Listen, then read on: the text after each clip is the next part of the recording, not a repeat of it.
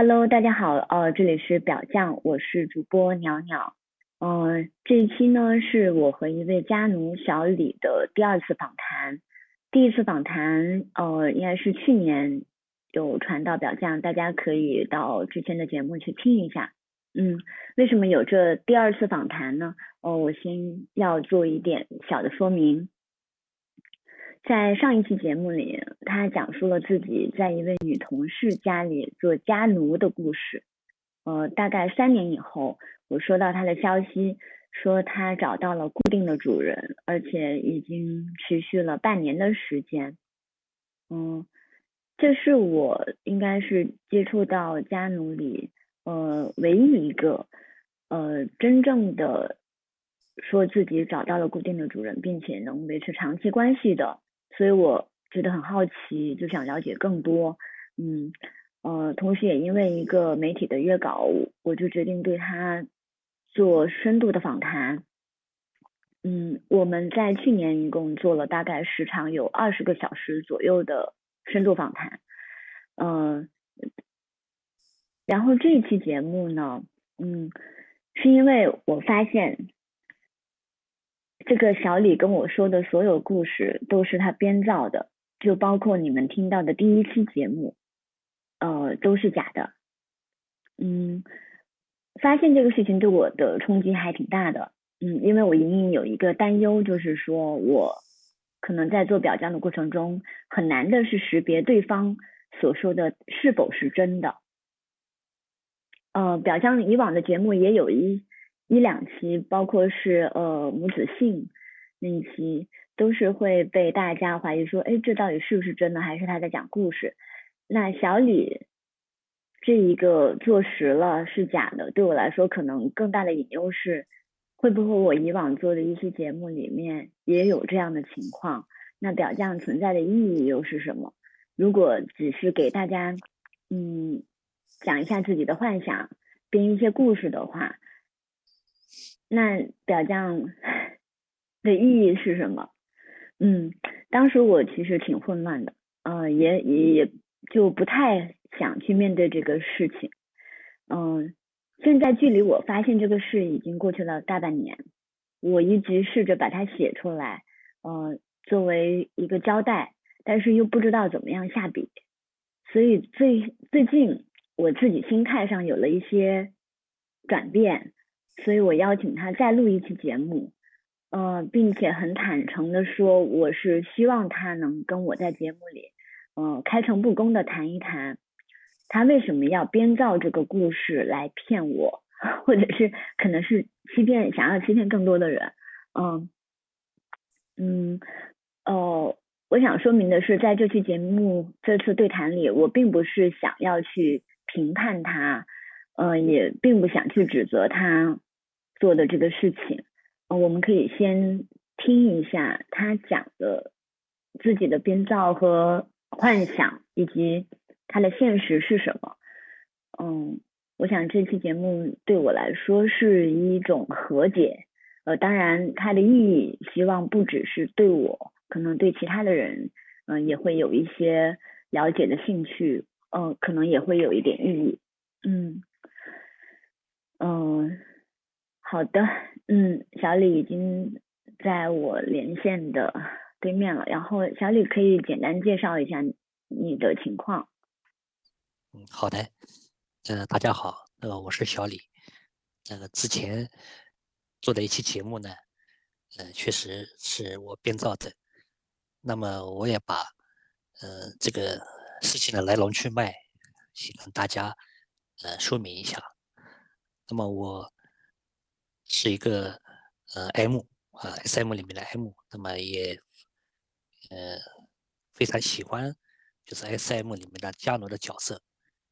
那么 其实一直也是在寻找长期的主人。那后来一个无意的机会，我听到了一个就表匠一档节目里面，呃一个对 SM 有几期是关于 SM 的，比如说女王的多重生活。啊，比如说绿帽奴的一些，呃，一些一些呃故事，在这个表匠节目中听说了，然后我就，呃，也就十分想幻想，就是想着，哎，如果能够我也能够和主播能够聊关于加奴的这个事情，就觉得也是非常的，就是很有一种想法吧，然后就加了，当时就就就加入公众号，就在里面留言了，就希望就是说能够作为嘉宾接受采访。于是我在那边留言，留言以后也是也过了很长时间吧，也也没有回复。我就想，我也当时也想，可能也就是就是也没什么希望吧。那突然有一天收到了袅袅的这个呃我们主播的一个回复，就是就是问我愿不愿意做一个嘉宾接受采访，然后我就十分的就是开心嘛，就是当时我就在想，那我怎么样说呢？我怎么样把这个故事能讲的让大家听上去就像真的，我就我就编造了，就是说我是在女同事家做家奴的一些细节等等，然后就呃各种人物时间我都在也花了很长时间也去构思，就为了能够把这个节目呈现出来，所以呢就是就是欺骗了欺骗了主播，呃在这里我也。十分感到抱歉，也说声对不起。呃，但是我所故事的生活，或者故事里的一些情节，呃，都是我真实向往的。嗯，这是我的这个动机吧，还请大家原谅。嗯，这是以上这个是大概的一个一个来由。嗯，哦，你刚才提到说，呃，虽然那些是假的，有可能它是一种真实的想象，就是。这种故事实际上你希望发生，呃的，然后嗯，我知道你其实你上节目还有一个挺重要的动机，就是说通过你讲述的这些故事能够吸引别人，呃呃，吸引真正的女 S 对你产生兴趣，然后可能这是一个完成你想象的一种方方法，是吗？对的，对的，这是我一个想法，嗯，一个想法。所以为了完成这个故事，我也花费了很长时间构思，就好像自己像导演一样吧，就那种，呃，当时还是被主播在各种就是就是细节的询问之下，露出了一些一些就是不对的地方，嗯。嗯呃，其实我现在回想起来，呃，小小李在第一期节目里面讲述的那个故事，总让我感觉到有一种不太对的感觉。这种感觉是什么呢？就是，嗯，他好像就是一个故事的框架，呃，然后可能对女那一个女主角的形象是比较饱满的，但这是故事里面唯一饱满的地方，呃，其他的细节都。嗯，都好像是只有只有骨头没有肉。嗯，当时我以为说可能大家讲故事的那种呃偏向不太一样，或者是关注点不太一样。我以为这可能是个人性格或者是风格的原因，但原来其实是因为这个故事是假的，是编造的，所以没有这么的 立体，没这么多的细节。嗯，哦，我。我我其实刚刚也听大家也听到说，就是从小李的角度，他是怎么看待这个过程的？嗯，他可能就是更多的是为了完成自己的动机，所以编了故事。嗯，那我也想跟大家分享一下，当然也跟小李分享一下，我为什么要去呃采访这个故事。然后从我这个角度来说，对你这么多次的采访，可能有十次了。对你这么多次的采访，嗯嗯，我我是怎么看待这个过程的？嗯，其实我为了采访你，就是为了完成对你的这个深度访谈，我同时还在表匠上面寻找其他的家奴，嗯，然后一共找到了三位，其中有一位他跟你一样是很苦恼的，在于如何去找 S。就是很多的 S，他可能是接受那种一次性的那种调教，或者是呃不固定的呃不固定时间的那种调教，嗯，但是家奴这这个呃这个偏好，它实际上是要非常深的影响个人现实生活的，就是你的现实生活要跟对方生活在一起，所以他也非常难找到。嗯，他找我也是很希望说，看我能不能给他一些渠道或者是呃资源，嗯，但我实在是没有。嗯，对，嗯，表象这个节目只是得到大家的信任，可能大家会比较关注，但实际上呃非常专业的这种渠道。我们还是没有的，只是在访谈的过程中，我也更了解到说，家奴他们可能随着这种信息越来越少，平台也越来越难找的情况下，他们呃的这种欲望是越来越被越难被满足的，嗯，哦，然后我采访到的另外一位家奴，他呃也跟我分享了，他是是有机会。呃，用自己的年假到一位女 S 家里去做一个星期的家奴，嗯，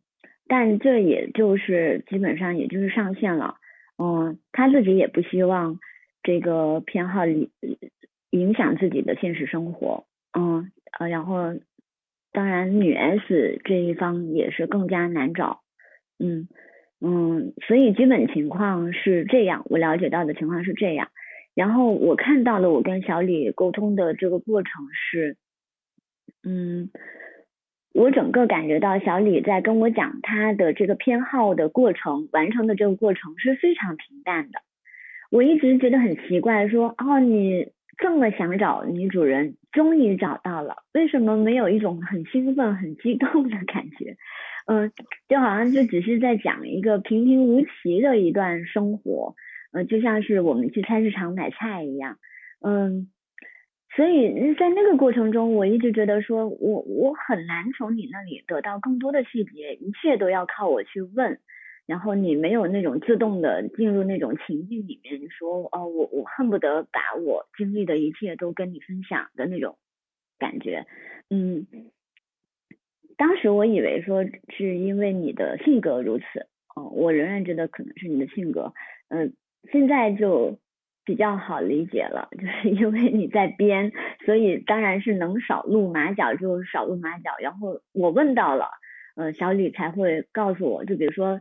第一次见面的时候，对方穿什么衣服，然后你到对方你到女主家里面做些什么，具体做些什么，怎么做的这些细节。嗯，还有就是。呃，小李跟我描述的一个场景是，他是住在女主给他的一个车库里面的，车库经过装修很舒服。他想要表达他不是在做苦役，他想要表达说女主对他也是嗯有某种关怀或者是重视的，所以他是住在女主装修过的车库里边，然后呃每天除了上班以外，基本上个人私生活的时间都在服侍这位女主，呃就完成。小李自己的这种愿望，嗯，我我其实会当时听的时候会觉得哇，这种生活很难，这在我看来有点像是把自己献祭给了一种情欲，呃，就是这种情欲深深的跟自己的现实生活捆绑在一起，就是非常难得，非常难看到的，嗯嗯。嗯，所所以，所以其实我当时会跟着小李他描述给我的那个故事，呃，沉浸在一个我个人认为非常不可思议的一个一种生活状态里面。嗯，我每次访谈完小李，我都有一点激动，我感觉我比他还要激动。啊，这样的。所以他，所以就是呃一种呃我。对这个世界的了解好像又多了一点的那种感觉啊，嗯嗯，但我对于我我我就发现我对你有一片是非常空白的，就是你的心理状态，嗯，你一直告诉我就是哎很满足，对现在就没有就是没有更能让你满足的事情了，嗯嗯，然后。但是我很难去理解这种满足，对我对你的心理状态是非常空白的，嗯，所以今天如果你愿意的话，也可以跟我们多分享一下，嗯，是是在不影响你隐私的情况下，你可以多跟我分享一下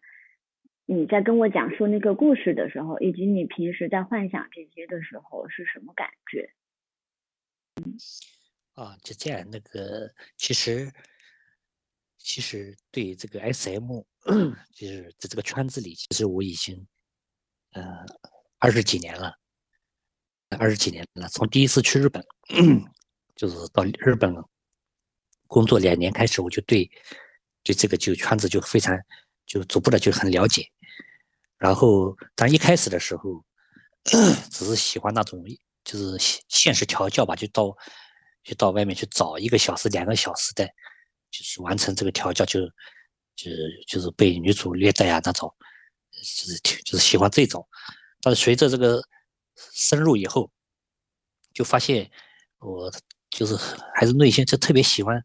当一个家奴，就是长期的家奴，在家干活，在为女主人干活啊。拖地呀，比如说洗衣服呀，在地上比如爬行啊，像古代太监那种，就是那种卑躬屈膝啊，就是喜欢那种感觉，然后呃呃就特别喜欢，所以后来 后来也就尝试着去找这样的女主，但是也是很难没很难找到，然后最多那个我找过就是一两天的。就是在家在家里伺候两天，那两天还是要走的那种，所以呢，一直就幻想这样的。在所以在跟你这个对话，跟你在采访的过程当中呢，实际上讲述的这个故事，其实我内心还是蛮激动的，只不过是表现出来是很平淡。其实我一直是幻想着这样的生活，所以说就是就是很想就是把这个我幻想的这个事情通过。这个故事的方式呈现给大家，所以呢，就就就就就细节上可能，嗯，因为没有这么长时间做过，所以细节上可能不会那么就是完整吧，所以也是有一点，有点就是这个导演可能作为导演可能是失败的吧，这样的一个想法。其实我我内心也好，包括我现在也好。我对 SM 仍然非常热爱，对加农的这个想法依旧在强烈。呃，我我我因为我想问一下，哦，我想问一下你，你刚才说你你在了解 SM 以后，就发现了加奴可能是更符合你的那种欲望的。我想问加奴是哪些地方让你觉得说，呃，他是更能满足你的？他跟其他的那种，呃，为什么其他的不行？加奴更能体现这个 S.M 这个这个里面的一种就精髓吧，就是说就叫痛并快乐着，嗯，就是能够长期时间时间很固定，有一种稳定的感觉，然后同时你又会把自己的身心在那个时间呢交给一个值得就信赖的主人，让他去支配，被他使唤，就觉得这种感觉就非常。使我心里非常的就是开心，在那个时候，我愿意为他做任何事情，就那种感觉就是很很怎么说呢，就是很喜欢的那种感觉。嗯，其实你说的这种痛并快乐着，应该是几乎所有的 SM 都会有的吧？他就是把痛呃当成快乐，但是呃，但是我我说的是心理心理的痛并快乐，不是身体的痛并快乐着。我不知道你可能和那个那种什么鞭打呀、抽那种可能还是有点区别。哦哦，那我我这样说你看对不对哈？就是我自己个觉得可能家奴他更加日常化，就是那种 S M 里面的一些对生活化那种呃生活化呃就是 S M 里面的那那那一些比比较有仪式感的那种东西，就是下跪，还有那那那种嗯可能。被虐这些仪式感的东西都融合到了你跟他很日常的那种生活里面了，就是他他就不只是说是呃进行进行这个，他把这种仪式扩大化了，嗯，然后同时还可能还有一点就是，我觉得你其实是非常期盼跟对方是有一个很稳定的一个关系的。对，其实这样说吧，就是加农就实际上是涵盖了 S.M 的方方面面，就是可能就是 S.M 可能有的时候可能有奴才也分为好几，比如说有的喜欢脚奴就喜欢舔脚、舔鞋带，但他其他不一定喜欢。有的喜欢喜欢做狗奴的，他可能其他的不一定喜欢；有的喜欢做行奴的，有的喜欢做侧奴的，他其他的不一定喜欢。但是我家奴就是在方方面面都能涵盖到，就是说是这样的一个可能，可能的话在就是比较全面，然后稳定，然后就是就是一种舒适，可能在我的心理上。这这三个方面吧，可能。嗯，如果你真的遇到一个愿意跟你建立这种 SM 长期关系的女主的话，嗯，你你你是真的能够实现，就是说愿意把自己的业余生活都交给他吗？就是你的业余的时间都愿愿意的，真的愿意的。嗯嗯。我想问一下你，你跟我描述的这个故事，也就是说有固定女主，然后她是已婚，然后你进入她的家庭里面去服侍她一个人，然后呃呃把所有的时间都给她，嗯，这种想象是什么时候开始有的？还是说为了骗我，然后 专门编出来？不，这个从从我呃三十几岁，就是从我工作比较稳定了，然后就是。开始吧，然后就有了这种想法，然后因为我的老婆不能瞒，也不她我也不敢告诉他们，因为这个 就是没有跟他没有想他也可能不能满足，他在家里也是一个很好的就是女性，就不能满足他。在我但是我们两个是分居的，就是说我在外外面外面一个城市打工，然后是然后一可能一年也回去不了几次，所以在外面这段时间就是。就是逐步的就喜欢上，在那个时间逐步逐步的喜欢，而不是说跟你在编造故事的时候是是突发奇想的来来说这个爱好，只只是我以前日积月累的这种愿望，所以在跟你聊天的过程当中把它编造出来的这样一个事情。嗯嗯。就是，所以你的现实生活中也是满足这样的条件的，就是更多的业余的时间是自己支配，是吗？哎，对的，对的。嗯嗯嗯，那你跟我说到说，呃，就是去日本经受过调教，然后，嗯，同时回来以后，回来以后可能也在一些平台上面去找这种。临时的那种女主人，呃，这些情况是真的吗？你可以分享一下这些。真的，真的，嗯，日本在日本，因为在日本呢，SM 其实不像中国那么隐晦了，就是好像还不好意思公开。在日本，它都是非常公开的，有专门的宣传手册，就报纸上它会有登的，呃，他会在那个角落里会写 SM 调教什么样的。呃，类型多多少小时多少钱，他都会有，在哪个地方，电话号码都有，你都可以随便打的。然后你找一个你最附近的，因为我当时是在那个石川县，靠那个福井，福井比较近，所以福井那那个城市它就有很多这样的一些地店，然后然后而且他们那个店都会都会有那个明码的标价呀，就是日本还不像中国，它是有专门的风俗产业的，它这个产业是受法律保护的。而且，而且的话，比如说你 SM，那你你可以，那我就我就就打电话了。那我第一次我看到一个这样，哎，我说日本正好还有这样的一个联系方式，我就打了电话，打了电话，那么确实沟通好了啊，我我我我我喜欢什么样的类型，然后大概一个小时多少钱，然后打，然后我就去了，去了以后就发现日本那个店里面有那么多女玩意儿可以让你选择，他有照片呢放在那儿，嗯，你选择以后，然后就。就在那个房间里，你就进入角色，比如你下跪啊，他鞭打呀，你你有选择了，你可以喜欢鞭打，喜欢这种打勾的。那是那是我，所以是我第一次调教是在日本，这说实话，那就非常的就是兴奋，那就第一次的时候，因为那那时候只是普通的那种鞭打呀，或者舔脚呀、舔鞋呀，就是从这种最基基本的开始。但是就是那时候也是非常兴奋的。那后来在日本两年间，我大大小小的总共。找了可能有十次左右吧，十次左右。那么找了十次左右之后，那我发现好像这个也不能满足我，我好像能找一个固定的，呃，就像加农这种，就是逐步那时候有这样的一个想法，就是能不能时间长一点，就是不要一个小时就结束了，两个小时结束了，就像完成任务一样的。后来慢慢就在寻找那种家奴，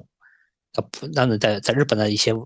网络上也好，在日本的一些媒体上，他会有的，他会在在，尤其是日本的那个在日本的那个小卖部，小卖部的那个角落里都会放这些杂志，这些杂志就是有黄色的，有一些关于 AV 的，也有关于 SM 的都有。你从这从这里面就会找一些信息。那么后来在要离在要离开日本前几个月，前三个月吧，但是我也找到了这样一个，当时找到了一个主任，但是也是很短的时间，就两天，你可以去两天，到他家里去两天，然后谈好价钱多少钱，然后在他家里就会满他会满足给我满足，给他们做家务呀、洗衣服呀、拖地呀，这样的一些日常的一些事情，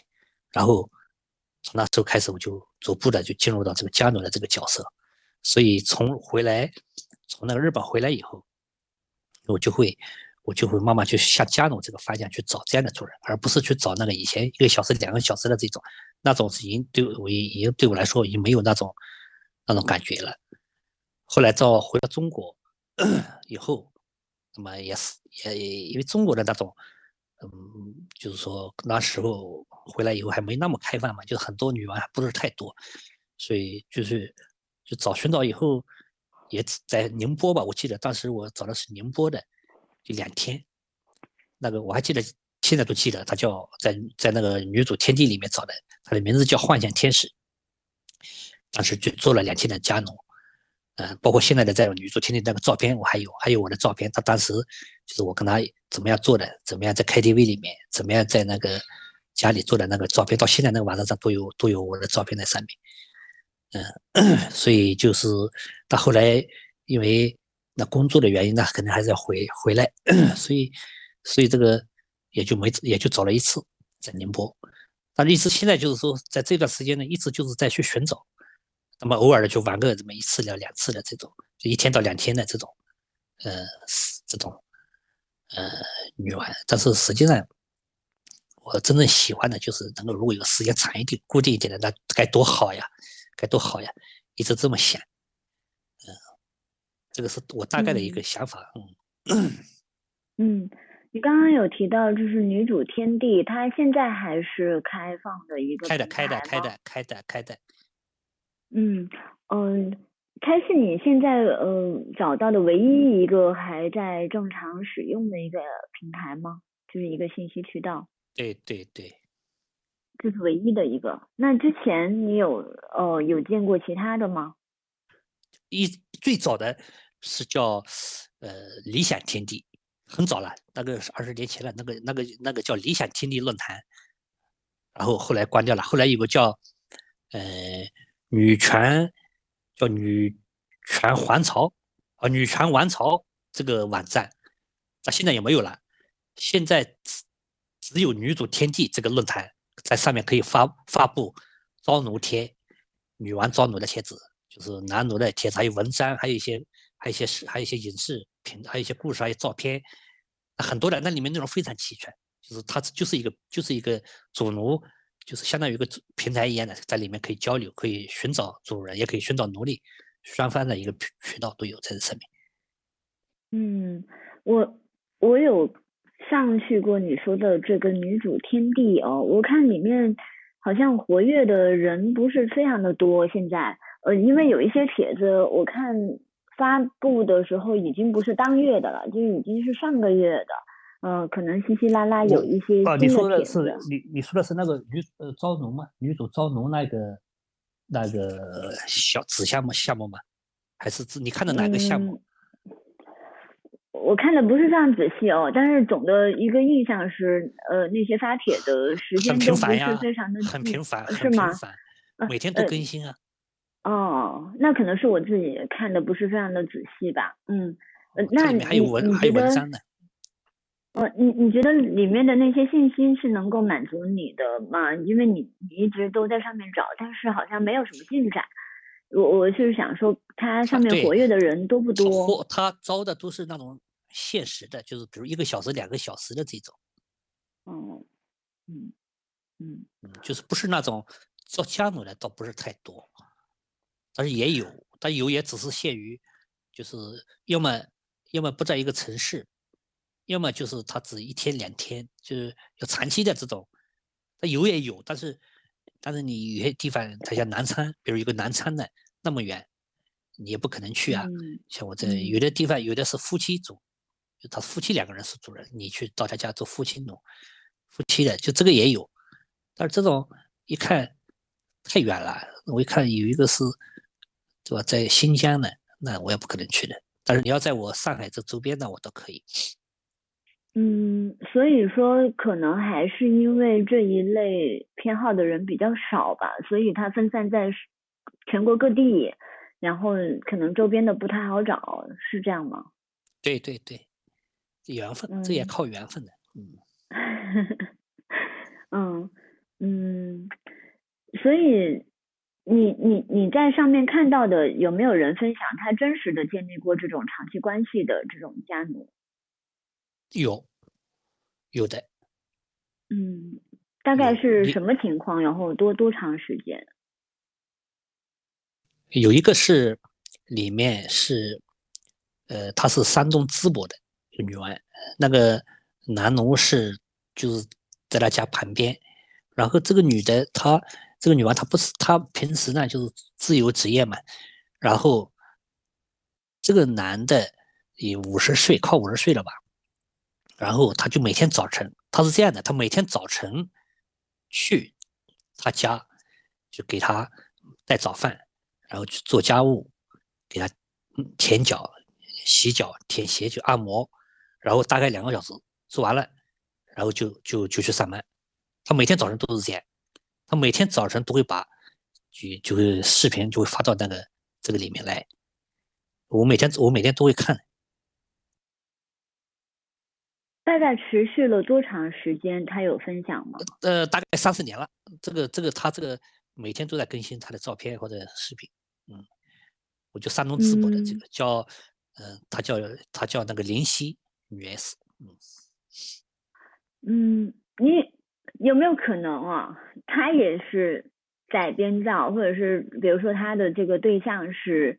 他自己的妻子或者是什么的？当然，如果能够跟妻子建立这种关系也很好。嗯。哦，你说是？你说谁？我是说，你刚刚分享的那个故事，呃，你你你你们都觉得他是比较真实的，是吗？他真的，他做录，他是他他在那个就是套路直播嘛，他每天都直播的呀，就在那我每天都打进去看的呀。他每天早晨九点钟，他都会就是每天都会直播嘛，然后那个男的每天就是干家务。擦地跪在那儿拖地板，我都看得到，的，每天都能看得到。嗯，你到时候你如果感兴趣，我也可以把那个套路直播地址给你看，也可以进去看的。哦，好呀，好呀，对我也可以就是了解一下。嗯嗯，可以看的，但是但是他每他都设置了金币的，就是进去看好像要九块钱看一下吧，好像。哦，九点钟你还你应该在上班吧？你。他不他。他有那个呀，他有那个回放的，他有的时候星期六、星期天可以看的，他回放都会保留在下面的。嗯，我待会儿把那个网址，嗯，就是下载的网址发给你，你你可以，你有感兴趣可以了解一下。嗯嗯，好的。呃，所以实际上也是有找到了这种合适的这种关系的。嗯嗯有嗯，我说出的家奴也不是二十四个小时。今天在一起的，只是说，嗯，就也不固定的要二十四小时，对，不不一定，就固定的关系。比如说你上班的时候你上班，下了班去服侍他，然后你再去上班，就这种，这是这样的一种关系，而不是说一天二十四小时，那个就变成在学这个 S M 圈这个圈内的话叫圈圈眼圈眼奴，那个就很那是另外一种那个一种奴奴奴系了。嗯，对你跟我说的那个。呃，故事里面实际上就是这样，就是你平时除了上班以外，就是下班就去接他回来，然后就给他买菜，然后嗯，什么生活化？嗯嗯，我我当时问了一个问题，嗯，感觉你有点想逃避，就是我我当时问说你你你经常给他买菜，呃，那呃他他会需要给你钱吗？这个？嗯，这你在幻想里是没有处理这个部分的吧？还是说你觉得我问的太庸俗了，然后 不屑于回答？是这样，是这样，是这样。其实这个圈子里呢，那个呃就是作为奴才，就是真正的就是要如果保持长期主奴关系，那那肯定的，作为奴作为我们奴才来说，肯定每个月要孝敬一部分钱给主人的。然后他拿着这个钱呢，其实他要也要生也要买吃的住的，是他再回过头来再再去使用这个钱来生活。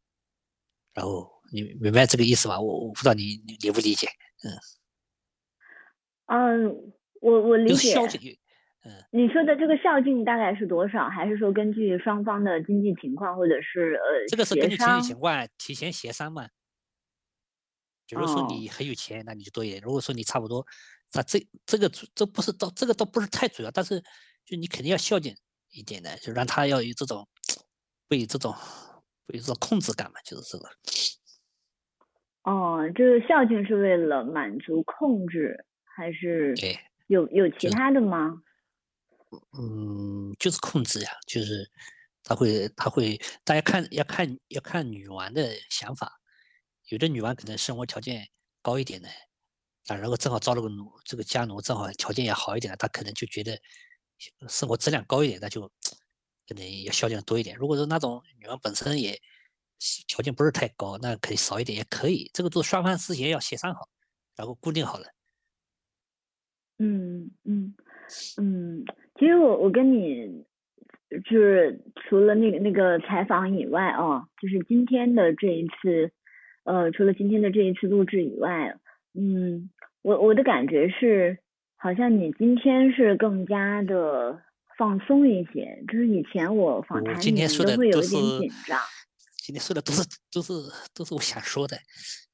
就是好像很真实，就是就是你问的你问的好，我觉得今天你你你你你说的就是，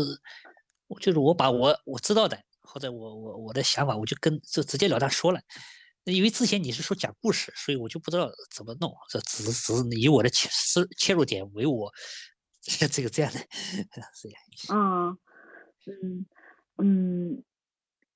我我我个人的感觉是，其实你之前在那些深度访谈里面。就是你在讲故事的时候，你在编造的时候，感觉你挺像一个导演的，嗯，就就是包括我，我感觉我都像是你的那个戏里面的一个一个那个 配角啊，嗯，没有没有，就可能可能我对我每次说你像个导演的时候，你感觉你都挺得意的，但实际上我我自己当然也会有一点，我挺挺受伤的了啊。嗯，就就是，嗯，我我感觉你是想可能借我的手去把你的那个故事更，嗯，借我的访谈，然后你可以在讲述中越来越把你的那个幻想更加的充实，更加的让它丰满起来。嗯，你那你在讲述的过程中也会有一种满足感吗？就是我在讲述的过程当中。嗯，如果觉得你被你们被你们所理解，或者哎，你们觉得哎呀这样很好玩，就我就特别有就特别有兴奋的感觉，就是这种这种领域里面，如果我讲的故事，你们就哦这样啊，哦，我就觉得就没意思了。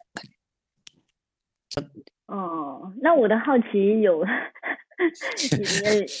我的表现你感觉说是是满意的吗，导演？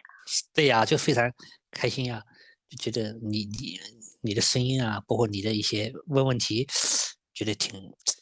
挺好的，就觉得好好开心的。然后就是如果让你们，我我其实我跟你说，我我自己其实就是有一个就是感觉，就是希望女性嘛都能够高高在上的，就是推广女权至上的。就是如果是我跟所有的女性交流，女性都能感觉到，哎，我们女性就应该高高在上，男人就应该当头的。有这种想法，我就觉得好像完成了一种 S M 的这种。推广的感觉就是心里也很舒服，我我不知道你理不理解我的这种想法。嗯，你说的是希望女性高高在上哦，当然这是这呃这这不是我的想法，但这是你的想法。但实际上我是一个被蒙在鼓里，然后被你呃操弄和和和导演的这么一个角色哎，所以实际上高高在上的还是你啊。你不觉得吗？你不觉得这个非常的矛盾吗？但是实际上，呃，可能在聊天的时候，我没有搞过，我就我就是可能就是感觉你你的意思是主动权好像在我是吧？是这种感觉是吧？聊天的。是的，而且中间其实我很我我在拆穿你的时候，呃，我也可以在这里插入一下，说为什么哦，我我发现了你是在编造，是因为当时我在。呃，我在跟小李反复确认，他就是形成这种情欲，就是对自己的情欲越来越清晰的过程。嗯，然后中间他还说到一些细节，我在多次问这个细节的时候，他告诉我的时间都是不同的，就是是人生的不同的阶段，要么是高中，要么是小学，那这种差别就很大了。而且他告诉我说，那个电某个电视剧里面的一个情节对他是一个启蒙。那这个电视剧就非常的关键，以及一他应该不会记错时间，但是他说他在看电视剧的时候是小学还是高中？我去查了这个电视剧播出的时间，不管是小学还是高中都是对不上的。这是九十年代的一个电视剧，那那个小李可能那个时候呃不管是小学 还是高中，好像都不太年龄都不太对啊，嗯，所以。我第一次发现这个的时候，我我也挺震惊的，我也很很担心，说哇，我花了那么多时间去采访的一个，后来结果发现是一个假的事情，对我来说也挺打击的，嗯嗯，然后嗯，然后再嗯是，你你一直很很想强调一下，说你跟我说的某些东西是真的，但其实我还是想说一下我在这个过程中的一些感受吧，啊。就是我不希望说表象它变成一个大家来编故事的，但是你可以坦诚，你可以坦诚那是你的幻想，我觉得那也是有意义的。但是如果你把它当成真实的去告诉我，然后借我借这个平台和我的访谈来让更多的人相信它是真的，那其实这个意义是很不一样的。嗯，对的，是的，是的，是的。嗯，呃，后来我也。你说，嗯，你说，你说，我说后来我也，就那天你生气了以后，就我也很，我也反思自己的行为。我我真的，我其实有有一段时间，我就是你你你那天不是很严厉的和我对话了以后，我就突然间就感觉到自己的就是很很很不好，就是内心很难受嘛，就是有点反反思着自己的行为，可能就是觉得我。可能太想把自己的这种想法告诉人，可能就是以至于编造了这样一个故事来博得大家的这种好像重视。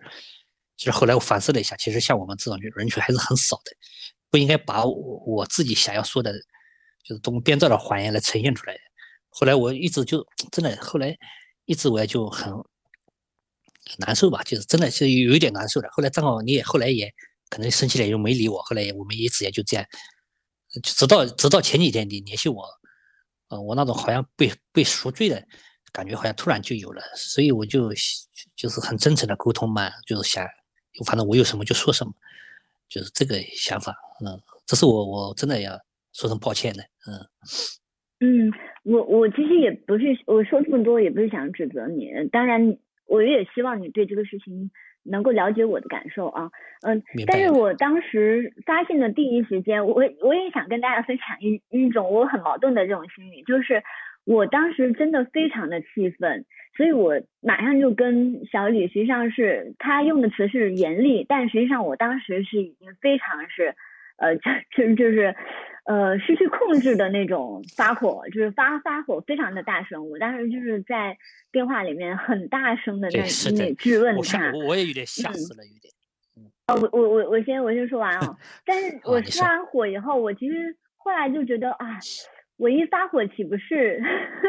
感觉很像在完成你的那种，就是呃，希望女性高高在上，或者是希望女性是这种非常强势的形象哦，但。因为我我呃我我在跟你接触的过程中，其实小李他会时不时的就问我我一下说呃呃就就就给我的那种回复是希望把我拉入他的这种幻想和他他他想要实现的关系里面，他就有时候就会问我说哎你能不能做我的女主人，或者或者是我我我我跟他邀约说哦那我们定这个时间来访谈访可以吗？呃，然后定完以后，我就会提醒他说，呃，千万不要忘记时间，不要迟到之类的。他就会说，哦，好的，主人。对这种，我我会感觉说是有点，呃呃，渔业边界。当然，这个不是太大的问题哦。但是等到我发火的时候，我其实是感觉到说。并不想中你的下怀，并不想让呈现一种 你喜欢的那种强势和那种女主的那种形象，嗯，所以我其实那时候觉得啊，我一发火好像又正中下怀，然后我不发火吧，我其实是忍不了的，我就真的是失去控制了，嗯，所以我发完火以后。我也是强作镇定，我就说，那你你现在能告诉我一个真实的情况吗？就是你你你讲的这些哪些是真，哪些是假？然后你现实的情况到底是怎么样？如果你可以的话，你再给我说一遍。对我那时候是这样的，嗯，我，对，嗯，就是在这个以后我。在这个以后，我感觉说我很想把这个过程写出来，就包括小李跟我讲的那个幻想编造的那个故事和他真实的幻想，呃，然后还有第三部分就是他的现实。我觉得把这三个部分放在一起，应该也会有一种呃张力，有一种冲突和我觉得是挺有意思的一一个写作吧。但我一直没办法去面对这个事情，就是我被骗了，然后我觉得自己很白目，很白目，然后嗯，没有办法去面对这个事情，所以我没有跟你联系的那段时间里面，我自己心里面我觉得我是在逃避这面对这个事情，嗯，但是我我也说了，我中间心态有一个转变，就是某一天我在听一个那个做做记者的一个。呃，伙伴他在分享他的事情的时候，他说很重要的一点是，你要把对方当成和你一样的普通人，就是他不是某个事件里面的那一个，就是被你围观和猎奇的一个对象，嗯，就是他不是完成你写作的一个工具，而是他是跟你一样的一个普通人。其实这一点对我来说启发非常的大，嗯，我一直很很想是。呃，就是这种访谈是普通人跟普通人之间真实的一个对话哦。但是我知知道说，我一直追着你去做访谈，实际上很很很有一种就是有一点猎奇的心态，以及我很想完成这个故事。我感觉说，嗯，可能是呃，这是我遇到的第一个真正的完成了一个长期关系的一个家奴，嗯。呃，所以我在跟你访谈的过程中，我始终很希望，我也希望你一直沉浸在这个角色里面去跟我对话。呃，我希望你就是作为一个呃真正完成了这个事情的人在跟我对话。所以我那种失望，有不不不，我不是这个意思啊，我是说我当时的心态是那样。嗯，所以我的那种失望也也有一种是啊，我这个弄不成了。这个节目是假的，这个写作也没办法继续。然后我就觉得说，呃，是当我把对方工具化的时候，当我用猎奇的心态去看对方的时候，我其实心态上已经不对了。所以，我我其实感觉你骗我是把我工具化，就是把我当成完成你幻想以及实现你找女主的目的的这样一个工具。不是我呢，我 好像。呃，我先说完，不好意思，待会儿你可以说啊。嗯，就是，那我呢，我也是，就是我我也是把把你当成我猎奇和完成写作目的的这样一个工具。我是会觉得说，我们互相工具化的这个过程，实际上是双方都感觉到很不好，双方都很没有安全感的一个关系。对，我不知道你怎么样，我我自己是感觉说不太有安全感，就是我很怕随时哪一次访谈就被你拒绝了。或者是我很怕，呃，就然后最糟糕的事情发生了，就是整个事情都是假的。这个时候是我最不能预料和接受的，所以我的发火有可能也未必是因为你，而是我没有办法把你当成一个很好的完成我目目的的一个工具了。所以我当时有这个反思以后，我才有了这个心态的转变，就是哦，小李跟我一样是个普通人，我。当我把你当成一个普通人的时候，就想说，哦，他是特别想要完成他的这个目目目的，然后可能编造了一个故事，但实际上也没有造成特别大的伤害。哦，嗯，我觉得是这样。所以，所以当我把你跟我都还原成这样一个位置的时候，我会觉得说我愿意去理解你，因为我在那个过程中也是有点，呃，动机也是我自己觉得也是有有问题的。所以后来我有一天晚上我是 准备要睡了，但是突然间这个事情跳进了我的脑海里面，然后我就马上拿起手机来问你说，哎，我们可不可以就是录一期节目，就是把我被你骗的这个事情好好的拿出来说一下，感觉像是有一种和解，就是我跟我心里面的这个冲突有一个和解，然后你好像也很快就回复了说可以，啊，我觉得还挺开心的，嗯。谢谢理解，就就是这样一个过程。哦哦，嗯，其实我也不只是说你你你你你可以反思你的部分，但是我我其实刚刚说的那个，其实是觉得我自己也有需要反思的。谢谢。那个，不管怎么说吧，就是我，嗯，尽量以后以后吧，我我也努力吧，我努力努力看看能不能找到，能不能。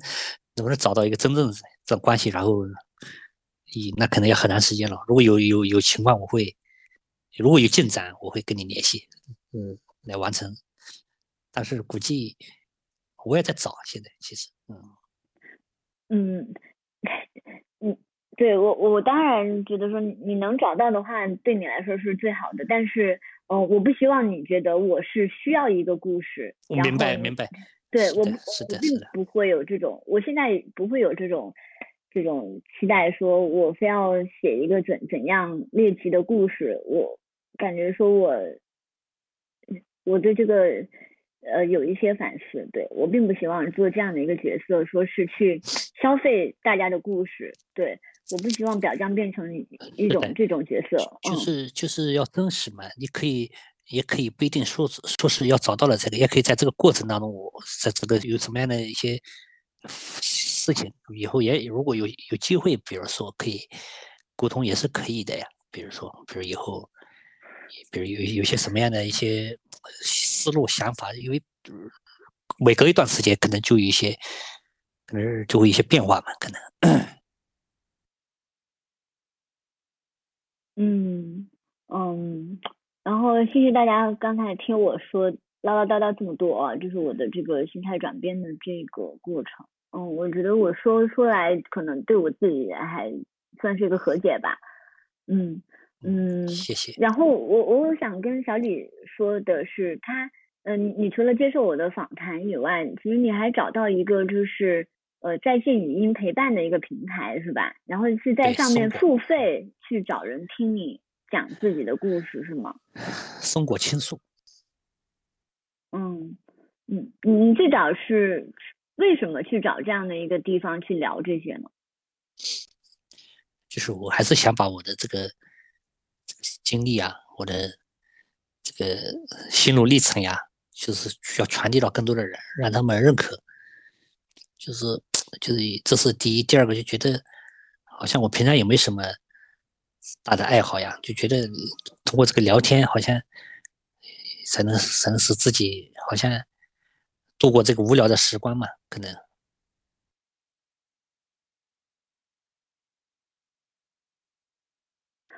嗯，那就是讲述这个的过程，对你来说是一种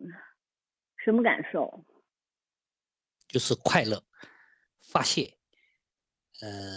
也不是发泄，就是快乐、兴奋，然后如果被获得认可，那就更开心。那种，比如说，送我倾有个有有倾听者，里面有说：“哎呀，你这样这样的爱好呀，那我我支持你。”哎呀，我就特别开心。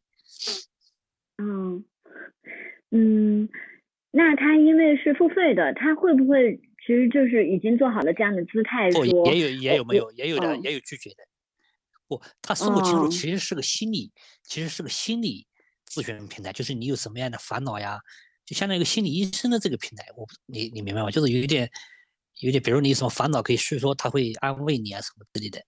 但是我一开始我说我这个爱好也有的技师，也有那个里面的倾诉的，那直接就拒绝说，我我你这个我接受不了，什么呀？就是也也有的也有人说哦，这个我理解，是不是？就是就这样的。那拒绝你的比例大概是多少？你找过多少个？百分之八十吧。百分之八十的拒绝。对。然后百分之二十，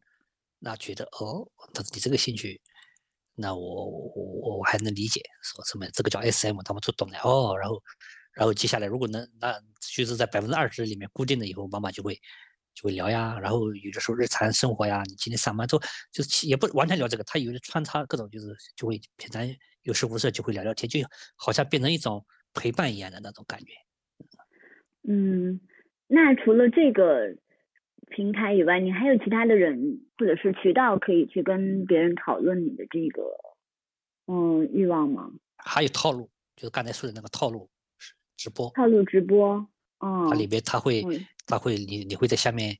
留言啊，他会看得到会念出来，就其实也是在互动了。嗯。哦，这对你来说，嗯嗯。那现实生活中有那种你可以去讨论这个的人吗？现实生活中有。我不瞒您说，就是我在我工作旁边的一个一个足疗店，足疗店里面有个技师，那我会去做足疗，然后会跟他探讨这个问题。嗯，他他是什么态度？他是什么态度？就是他就觉得很好玩呀，然后你每次反正去消费就点他钟，他就跟你愿意跟你配合你玩嘛。嗯，就是跟你角色扮演吗？还是？就是角色扮演。哦，可是呃，那那不就反了吗？足疗店是他为你服务，然后那角色扮演的话，反过来是是我为他服务，就是 就是就是就是有的，就是像足疗店那我加了微信嘛，有的时候就是比如我要去之前，我会发个信息给他，我说我今天去你们店，然后然后几点钟到，然后有的时候他就说好嘞，你来吧。然后我就去，然后就到了到了那个房间里，我就跪在那儿嘛，就然后等他来，然后给他捏脚呀，给他洗脚，就是这样。其实我我自己我我我现在捏捏捏的功夫挺好的，现在就学会了，就是。哦，是是他训练你，是吧？对对对。告诉你怎么捏。对。嗯嗯，那对对他来说，如果你去的话。他可以不用正常工作，而是享受你捏脚，那他相当于可以稍微休息一下。嗯，对的，对的。但是一开始就是刚刚说出来，总归，因人家就是就是我我一开始，比如说到到我楼下那个足疗店，他们就找了我一个一个一个问嘛。有的人说变态啊，走掉了。有时候你找别人吧，然后他哎，他总有几个人他愿意的，然后就。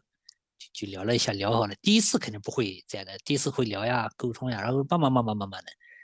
那就熟了以后就这样的。我还请他们吃饭呢，有的时候。嗯，哎，那我发现你其实是在这个过程中，就不只是在女主天地和什么套路直播上面找，